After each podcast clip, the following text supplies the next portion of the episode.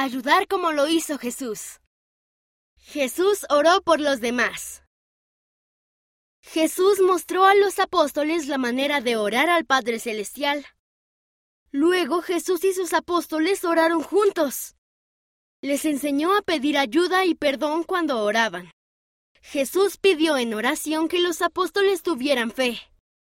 También les dijo que oraran a menudo.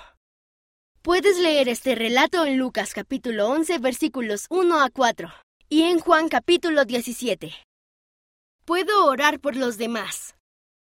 ¿Por quién puedes orar?